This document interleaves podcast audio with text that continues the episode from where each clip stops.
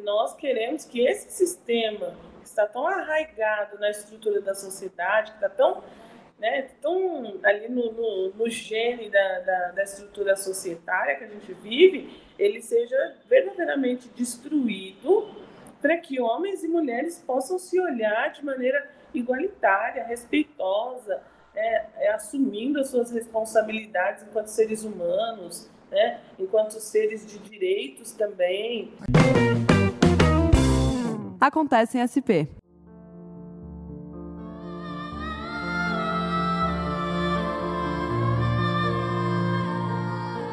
O Dia Internacional da Mulher é comemorado em 8 de março, na próxima segunda-feira. E essa ideia de comemoração, de fato, vem sendo debatida desde sempre, né? Afinal, quando há tantas reparações e melhorias a serem feitas nas condições de vida das mulheres, celebrar o feminino não é bem a primeira pauta que vem à mente.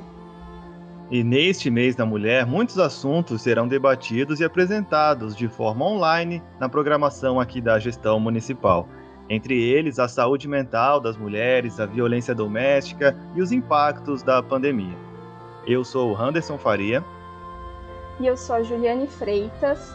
E para falar sobre todos esses assuntos, sobre a programação do Mês da Mulher, o Acontece em SP está conversando via videochamada com a coordenadora de políticas públicas para as mulheres da Secretaria de Direitos Humanos e Cidadania, Ana Cristina Souza, e a inspetora de divisão, Cecília, coordenadora da Inspetoria de Defesa da Mulher e Ações Sociais da Guarda Civil Metropolitana.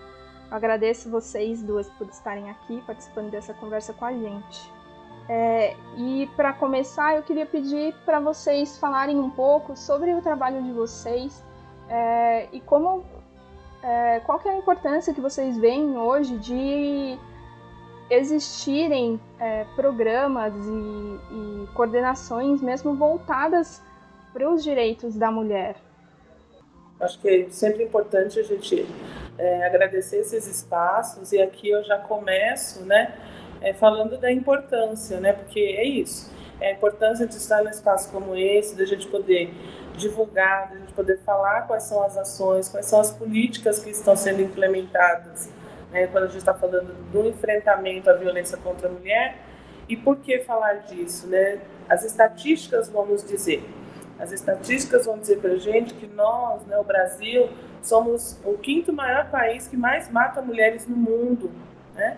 É, o Brasil foi um país que foi punido perante uma corte internacional porque não estava cumprindo seus tratados com relação ao enfrentamento à violência contra a mulher e daí então surge a Lei Maria da Penha. Então, quer dizer, uma mulher precisou é, processar o Brasil no âmbito internacional para que seus direitos fossem alcançados. Então, diante disso, a gente já vê aí o impacto e a importância de políticas públicas voltadas para mulheres existirem. E São Paulo, a cidade de São Paulo, tem sido uma cidade pioneira né, no, que, no que se refere ao enfrentamento à violência, à oferta de serviços, à oferta de portas em que essa mulher ela pode buscar para que a sua situação de violência seja é, vencida, né? que ela possa romper com esse ciclo da violência. Então, quando nós estamos falando da importância né, de políticas públicas voltadas para mulheres é, e por que a existência delas é isso. Porque somos um país que matamos mulheres, somos um país que ainda não respeita as suas mulheres, porque o tempo que nós vamos estar conversando aqui, mulheres estão sendo estupradas, mulheres estão morrendo, né, estão sendo é, vítimas de feminicídio. Então, a importância de estarmos aqui falando, conversando, divulgando e a existência dessas políticas ela faz todo sentido para a sociedade que infelizmente nós vivemos hoje. Bom, a Ana falou bastante, né? Um, bem ainda é verdade, nós somos verdadeiramente o país que mais mata, que mais comete violência contra a mulher. E a Guarda Civil sendo pioneira aqui em São Paulo em fazer um programa voltado com uma política pública é, de Estado voltado verdadeiramente para essa proteção desses direitos da mulher. É, é importante demais esse conceito, porque hoje, uh, em 2014, éramos a ser um projeto na área central. Hoje nós somos é, um programa em toda a cidade de São Paulo. atendendo vítimas de todas as localidades, das mais variadas é, gravidades de violência, dimensões. E assim, e quando a gente, quando a gente chega, essa mulher chega até nós, ela está muito fragilizada.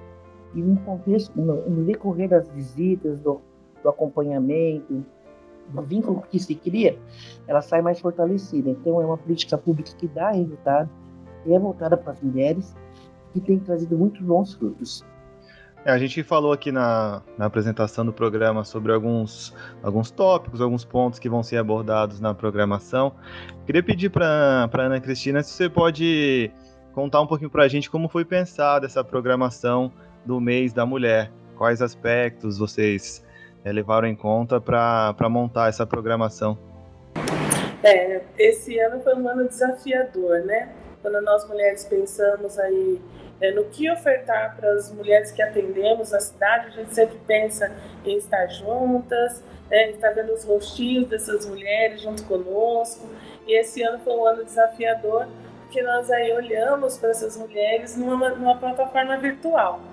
Mas é, entendemos a importância, sim, de oferecer uma programação porque essas mulheres elas estão em casa, é, muitas delas aí precisam ainda é, ser fortalecidas, estão no processo, estão vivendo o processo da violência. Então, quando pensamos na programação, pensamos aí em atingir esse público. Nós já estamos já há algum tempo, né? Porque nós estamos entrando no primeiro ano de pandemia, nós já estamos há alguns meses testando plataformas virtuais para alcançar essas mulheres e temos tido obtido êxito. E aí então pensamos sim em atividades falando de é, saúde da mulher, saúde psicológica, da saúde mental, todos esses temas que estão muito relacionados ao âmbito é, privado, né? Essa mulher está dentro de casa e sempre também ligado com a questão da saúde mental, que é algo que tem aparecido muito, né? Nós estamos vendo aí os números a saúde mental tem sido uma das, do, dos eixos que tem estado mais comprometido por conta do isolamento, né, resultante da pandemia. E aí esse foi o nosso grande enfoque, trazer também mulheres e personalidades é, do mundo feminista, feminista e também do mundo da, das mulheres que tivessem aí essa esse olhar também do cuidado, do cuidado entre nós, do cuidado das mulheres. Então eles foram pensados sim de maneira segura nas plataformas digitais, nas plataformas virtuais e sempre com um grande enfoque para a saúde e para o bem-estar dessa mulher em todos os âmbitos, físico, mental, para que essa mulher então ela consiga dar conta de algumas questões aí que o isolamento traz para ela. Uhum. E esses eventos, Ana, eles são é, abertos para qualquer pessoa? Qualquer pessoa pode participar? Precisa se inscrever? Como que vai funcionar? Eles são abertos, todas as mulheres podem participar, os links são disponibilizados. Então, as coordenadoras, as equipes que estão envolvidas com a atividade, elas disparam esses links já para as mulheres que, que já fazem esse acompanhamento nos equipamentos, nos centros, tanto centros de referência como centros de cidadania. Também disparamos esses links né, para as nossas redes, para os parceiros, para os serviços que atuam conosco em parceria e também fica disponibilizado no site da Secretaria de Direitos Humanos. Nós temos lá o cronograma né, das ações, nós temos né, na página de Direitos Humanos e elas também podem acessar por lá sem a necessidade de fazer uma inscrição prévia. É um dos assuntos que, que tem sido bastante presente nessa, nessa programação e, e não só nessa programação, acho que é importante a gente sempre falar sobre isso, é a violência contra a mulher. Então eu gostaria que vocês explicassem um pouco o que existe dentro da atuação de cada uma de vocês, de programas e medidas que são voltadas para esse tema, por favor. É, com, com relação à guarda, nós temos o programa Guardiã Maria da Penha que é um programa que desde 2014 ele faz visitas de monitoramento e acompanhamento das assistidas, das vítimas de violência doméstica, que que tem medida protetiva e que nos, é, nos, são enviadas pelo GVID, né?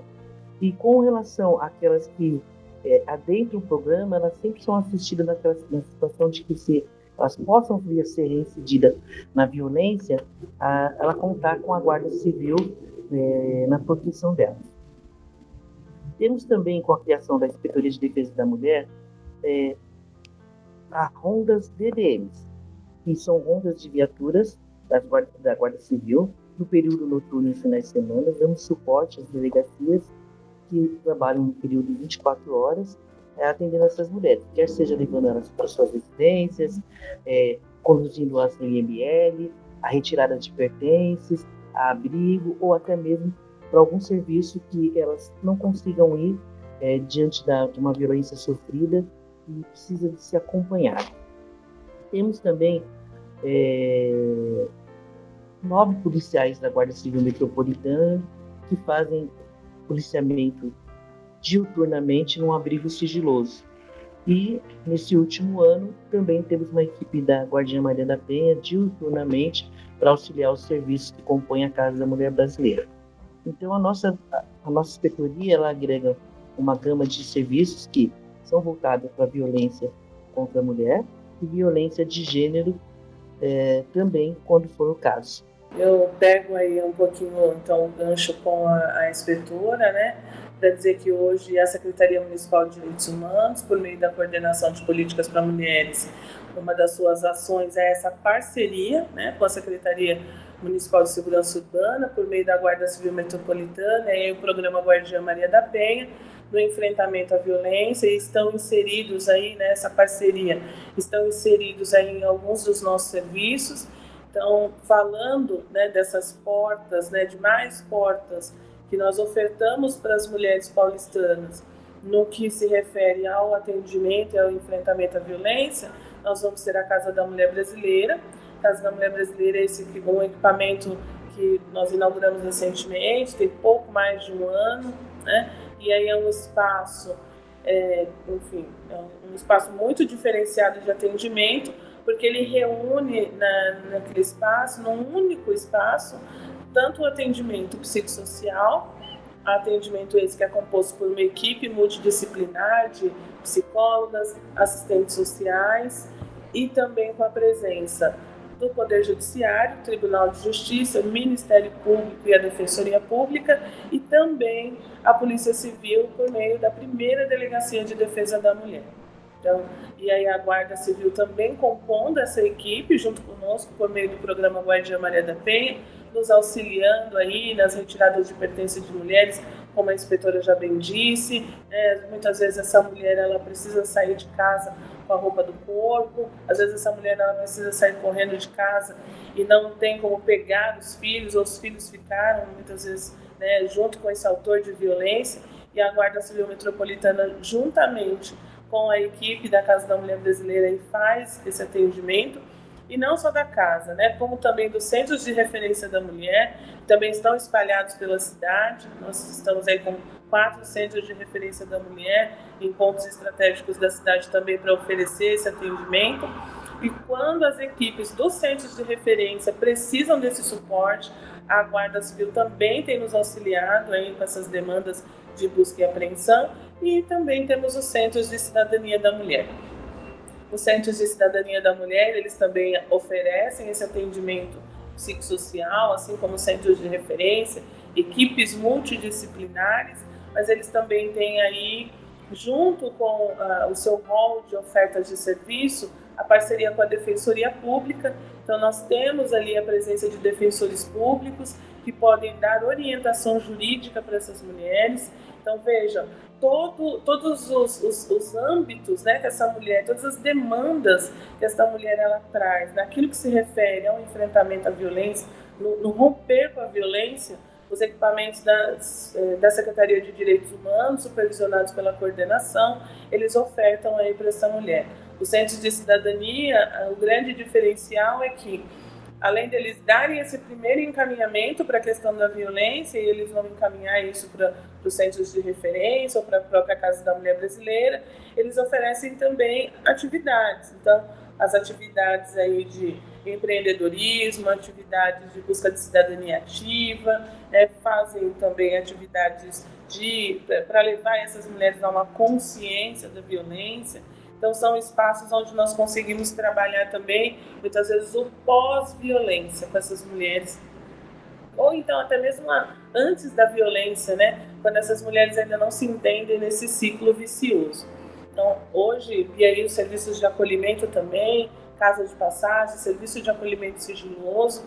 Então, veja, é uma rede robusta, composta aí só da Secretaria de Direitos Humanos por 13 equipamentos, né? mais os equipamentos ainda da Secretaria de Assistência e Desenvolvimento Social. Nós também temos os, os equipamentos de atendimento da assistência, mas veja direitos humanos aí também com uma, uma, uma oferta robusta de serviços de atendimento para mulheres. É, Ana, você falou sobre sobre a questão do pós-violência, é algo que a gente já até discutiu aqui em outro episódio do, do Acontece em SP, em outros episódios, na verdade, né? Até quando a gente falou do programa Tem Saída, por exemplo, que é um programa é, de, de trazer independência financeira para a mulher, né? É, a gente acaba sempre tocando nesse assunto, assim, é, de quebrar esse vínculo mesmo, né? Da mulher vítima de violência conseguir ser independente desse, desse agressor, conseguir tocar a vida. Isso é um desafio, assim, é, na, nas ações de vocês? É, nosso maior desafio ainda é essa mulher chegar. Quando essa mulher chega, é porque a decisão de fato já está tomada, ela já está com a decisão de romper o ciclo, e aí o encaminhamento ele fica, é, esse, esse pós, né, processo, ele também se dá de maneira muito mais fácil, vamos dizer assim. Nosso grande desafio ainda é as mulheres terem conhecimento da rede, conhecer os serviços ofertados, né? E aí até por conta da pandemia nós aumentamos essa oferta, abrimos o canal 156 de atendimento específico para as mulheres. Então veja que a grande dificuldade ainda é ela chegar. Então, temos um atendimento por telefone para o caso dessa mulher não conseguir chegar no serviço, de dar toda a orientação, é de, de conseguir trilhar e construir um caminho para essa mulher se desvencilhar da violência. Mas quando ela chega para a gente, e aí ela é orientada, ela é ouvida sem julgamento, acolhida, ela entende que de fato ela vai conseguir romper o processo porque ela tem o suporte para isso, ela consegue, o pós fica muito mais fácil. A questão, nossa grande questão é essa mulher chegar até nós. É claro que é uma construção, é uma construção dessa mulher, é uma reconstrução da história de vida delas. E às vezes a gente fala mais fácil, parece que é uma coisa tão simples. É complexo, porque a violência doméstica é um fenômeno complexo, não é um fenômeno simples. É, a gente não está lidando com algo simples, mas quando essa mulher chega para gente, e, e ela adere né, a, a, aos encaminhamentos, adere a, aos serviços que são ofertados, esse pós dela é mais tranquilo, com certeza. É, nesse sentido, a Guarda Civil, quando ela faz as, as rondas, as, mulheres, ela fortalece esse vínculo, essa decisão é, de sair desse vínculo de, de círculo de violência e, e o, o, o, grande o grande achado, grande, a grande conquista é que a gente trabalha em rede. Então, um fortalece o serviço do outro para que essa mulher permaneça mais tempo no serviço e que fortaleça, se fortaleça cada vez mais para que ela não tenha necessidade de voltar para o ciclo de violência ou que qualquer outra decisão seja, seja mais importante do que aquela, romper com o ciclo de violência. Então, quando a guarda vai até essa mulher e faz visitas e acompanha, faz uma, uma, uma audição, uma escutativa, faz é, um convencimento de que ela pode e precisa sair desse vínculo e dizer para ela que, mas mesmo se ela não sair, ela pode voltar tantas vezes quanto quiser para o programa, porque nós vamos estar lá para apoiá-la. É importante que essa mulher se sinta acolhida verdadeiramente e, e essa decisão seja cada vez, cada dia mais fortalecida. E na pandemia a gente tem continuado com as nossas visitas presenciais. É, é, é um fato que elas se sentem o isolamento social para elas foram é, de forma mais visível, teve mais impacto. E a guarda, quando ela vai até essa mulher, mesmo na pandemia, faz entrevista, acolhe ela, ouve ela é, fortalece também a decisão dela não voltar para essa ciclo de violência. Sim, o que a inspetora traz é importante, que é isso. É essa mulher se sentir amparada, essa mulher se sentir segura, é, ela entender que esse é o grande desafio. Ela, ela sempre ouve, né, ela vai ouvir de todo mundo, ah, eu falei, eu te disse, esse julgamento todo, né? Eu falei para você que isso não ia dar certo, você insistiu, você procurou, você ela não tem apoio de ninguém. Quando ela se sente amparada, quando ela se sente protegida, ela entendeu que tem ali pessoas que estão para é, estão ali para comprar a briga dela, estão ali para guerrear junto com ela, ela se sente fortalecida para continuar, para seguir. É, vocês, é, vocês falaram duas coisas agora que me chamou bastante atenção e eu queria explorar um pouco mais esses tópicos. O primeiro que é a importância da, da mulher chegar até vocês, né, e até ao, ao serviço, ao acolhimento, e a questão do julgamento que a Ana acabou de citar. Então, eu queria reforçar como que a, a, a vítima pode fazer a denúncia, como que ela pode chegar até um, um, serviço de acolhimento, quais são os caminhos. E a segunda parte é como que as pessoas podem ajudar. De repente, quem está de fora, os terceiros, que ao, ao invés de julgar, como que elas podem ajudar no sentido de oferecer algum tipo de, de acolhimento para essas pessoas também? Bom, no, no que a gente fala, né, de para quem está sofrendo a violência, a primeira coisa, né, a culpa não é sua, é, essa responsabilidade não é sua, não é, a culpa não é dela, né, dessa mulher. Acho que o próximo passo é sempre procurar a rede de apoio. Quem é essa rede de apoio? São os amigos, é aquela tia próxima, é aquela pessoa mais chegada que pode sim te dar um apoio naquele primeiro momento de é, da explosão da violência. Então, busque essa rede de apoio. É, ligue pra, para o canal 156. Entre em contato com o 156. O 156, além do atendimento especializado a mulheres, elas também vão encontrar ali o atendimento da Guarda Civil, que também vai auxiliá-la, e a inspetora vai dizer isso melhor do que eu. Então, liguem para o 156, não deixe de procurar. Procura essa rede que eu acabei de dizer. Entra no site da Secretaria Municipal de Direitos Humanos e Cidadania. Lá estão todos os serviços de atendimento. Acessem o site da assistência social também lá estão os equipamentos de atendimento a mulheres. Então, busque esse serviço especializado. Né? É, é importante você buscar um atendimento é, especializado. E uma outra coisa que normalmente cobram muito né, é a denúncia. Então, assim, não se sinta pressionada a fazer nesse primeiro momento a denúncia antes, siga esses passos, né? Tendo a clareza de que não é sua culpa, buscando a sua rede de apoio, ligando para o canal 156, entrando em contato com serviços especializados que vão te orientar, vão te auxiliar na denúncia, né? Para você chegar preparada, para essa mulher chegar preparada para a denúncia. E a gente também sabe que tem pessoas que, né, que é essa rede de apoio e que estão ouvindo essa mulher e como que eles podem auxiliar ouça sem julgamento, não fique tentando é, julgar alguma atitude ou ação dela. Ela não tem culpa do que está acontecendo.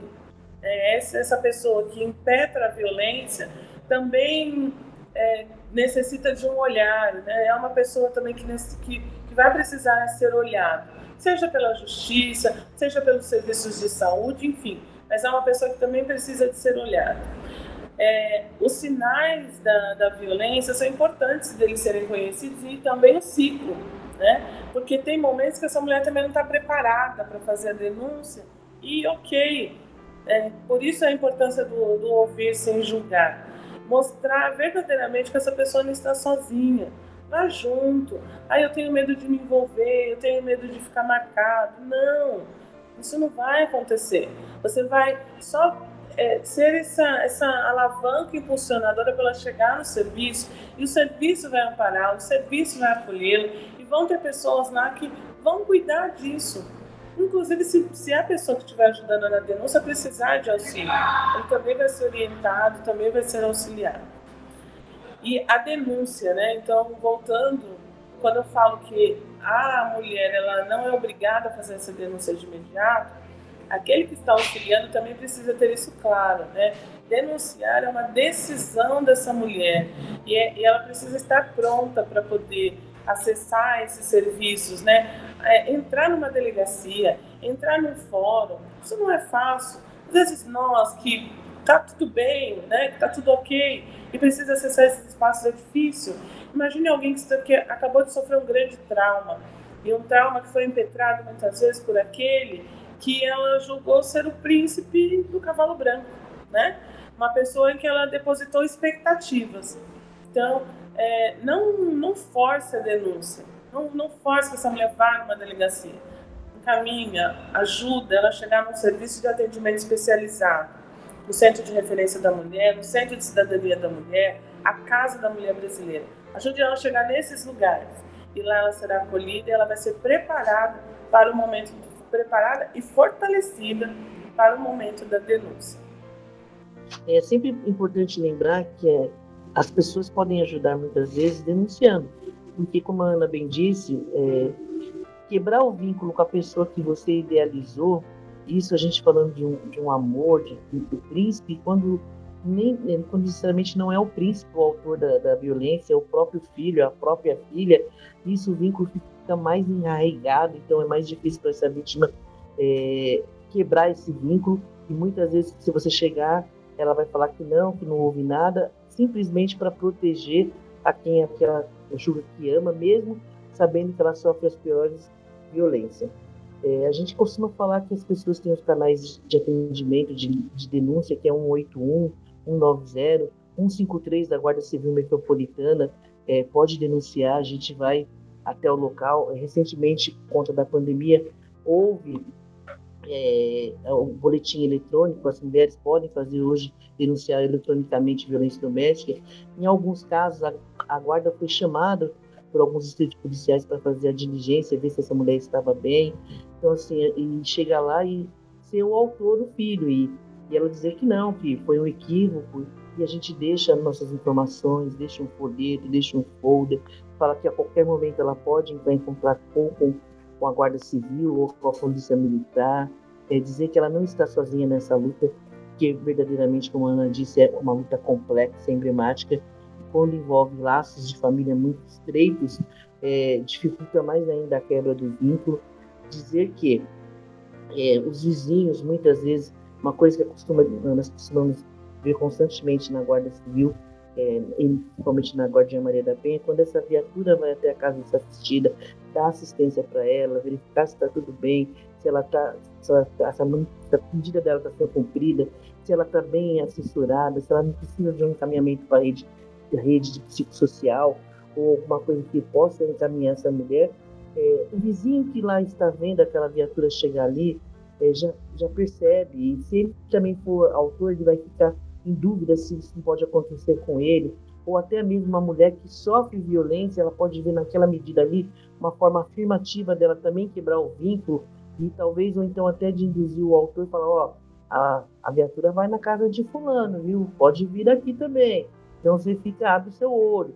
Então a gente cria uma mudança na sociedade, naquele, naquela localidade, naquela jurisprudência inimaginável. Então a gente sempre fala nas nossas informações, ou quando a gente está parado na frente da casa assistida fazendo uma entrevista, quando alguém passa, e aí conversa, começa a conversar, e a gente dá os números de, for, é, de violência doméstica, 181, 9053 na emergência, e a, e a, gente tem sido é, feliz que alguns casos chega para nós e a gente consegue levar essa vítima é, até uma, um instituto policial, até um apoio psicossocial.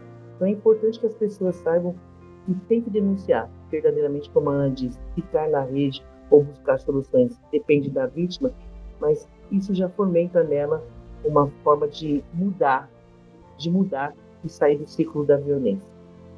É, que outras percepções a pandemia trouxe? Você comentou, né, Ana, que a programação é, desse mês da mulher tem se voltado para esse ambiente do lar, né, para a vivência da mulher que tá, que teve que encarar essa essa vida dentro de casa, é, com essas restrições. É, o que, qual que é a percepção assim de, de vocês é, do, que, do que a pandemia afetou realmente na vida das mulheres. É, nós que lidamos muito com a, com a, área social, né, e nesse atendimento, é, principalmente a questão da saúde mental, né, essas mulheres elas acabam ficando mais adoecidas é, dentro desse lar que já não é tão doce, já faz um tempo, né? Mas a questão da saúde mental é algo que tem saltado muito aos olhos. A gente vê esse adoecimento, né? É, a gente também vê a questão financeira. Nós sabemos aí que as mulheres elas são mais empobrecidas mesmo. Por quê? Porque tem os menores salários, é, tem toda uma diferença salarial, tem toda uma questão de acesso ao mercado de trabalho, que isso é histórico, as mulheres sempre tiveram e com a pandemia isso aumenta porque as frentes de trabalho da grande maioria dessas mulheres elas acabam sendo minadas, né? são os trabalhos domésticos, sempre essa coisa relacionada com os cuidados, né? Eles acabam sendo mais minados nesse nesse período e essas mulheres acabam não tendo acesso a recursos financeiros e em contrapartida a gente sabe que a grande maioria delas são as responsáveis pelos lares, né? São elas que suprem financeiramente é, esses lares. E aí, então, elas não têm acesso aos recursos, muitas vezes não conseguem acesso aos benefícios dos mais diversos aí, emergenciais, acabam não conseguindo, é, não podendo voltar para o mercado de trabalho, porque as suas colocações e posições no mercado de trabalho nesse momento por conta da pandemia estão mais limitadas, enfim, mas as grandes percepções são essas, né? São, é a questão psicológica das mulheres, né? esse adoecimento e também as questões financeiras.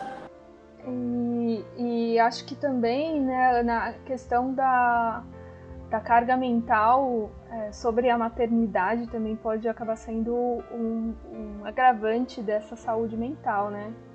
Esse foi um dado também que apareceu bastante, porque tinha uma questão né, das gestantes e, e gente, né, todos nós fomos, fomos pegos de surpresa aí. Existia uma questão da maternagem e desse conflito dessa mulher que é, tem que agora se desdobrar em cuidados, porque todo o núcleo familiar está junto, está tudo no mesmo espaço.